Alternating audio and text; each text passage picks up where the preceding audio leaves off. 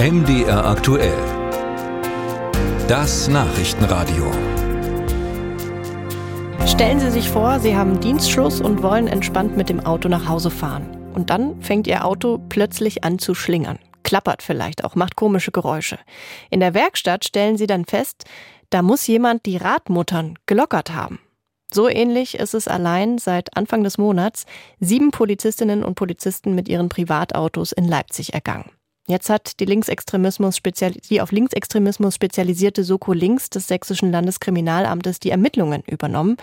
Möglicherweise gibt es einen Zusammenhang zum linksautonomen Tag X Anfang des Monats in Leipzig. Dass also Polizisten betroffen sind, die an diesem Tag im Einsatz waren. Auch das sollen die Ermittlungen ergeben. Eine von diesen Automanipulationen Betroffene, das ist Kathleen Martin. Sie ist die sächsische Landeschefin der Deutschen Polizeigewerkschaft und mit ihr bin ich jetzt verbunden. Schönen guten Tag, Frau Martin. Schönen guten Tag. Was genau ist denn Ihnen passiert? Ja, ich war mit dem Auto unserer Gewerkschaft in Bayern unterwegs, tatsächlich bei einer Veranstaltung, die dort auch medial bekannt war. Ja, und nach zwei Tagen, als ich das Auto wieder nutzen wollte, bin ich erst nochmal losgefahren und dann klang es irgendwann mega komisch, so dass ich erstmal nachgeschaut habe, was war und dann waren drei Radmuttern tatsächlich am Vorderrad der Fahrerseite gelockert. Und ich muss ganz ehrlich sagen, bemerkt habe ich es ein Kilometer vor der Autobahn. Hm.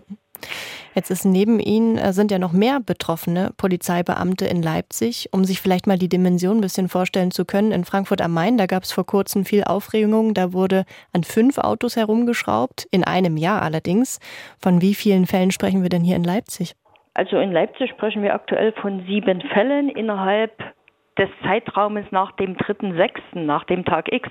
Also nicht mal innerhalb von vier Wochen. Hm. Da stellt sich so ein bisschen die Frage, gut, Ihnen ist es jetzt mit dem privaten Auto passiert, ähm, aber an einigen Dienststellen gab es ja auch Vorfälle. Werden die Parkplätze an den Dienststellen eigentlich nicht überwacht? Zum einen gibt es wenig Parkplätze an den Dienststellen und die in der Nähe äh, gesucht werden, gefunden werden von den Kollegen, die haben natürlich keine Überwachung. Das ist tatsächlich sehr traurig. Und bei mir war es tatsächlich nicht das völlig private Auto, sondern das klar erkennbare Auto unserer Gewerkschaft mit Aufschrift Polizei und so weiter.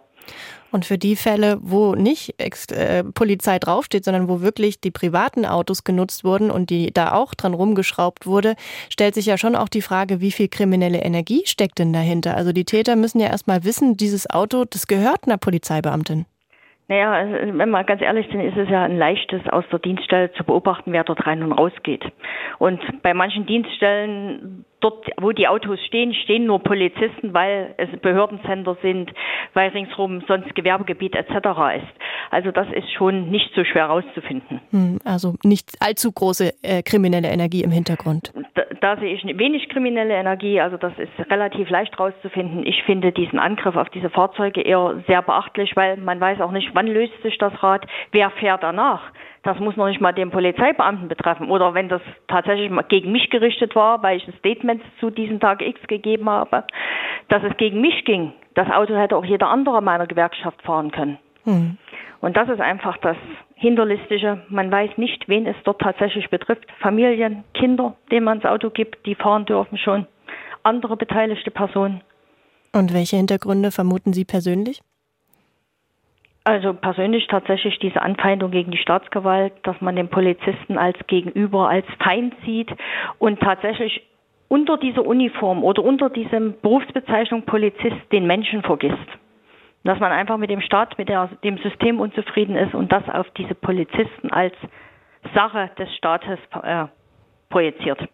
Kathleen Martin sagt das, die sächsische Landeschefin der Deutschen Polizeigewerkschaft. Frau Martin, danke Ihnen für das Gespräch. Bitte.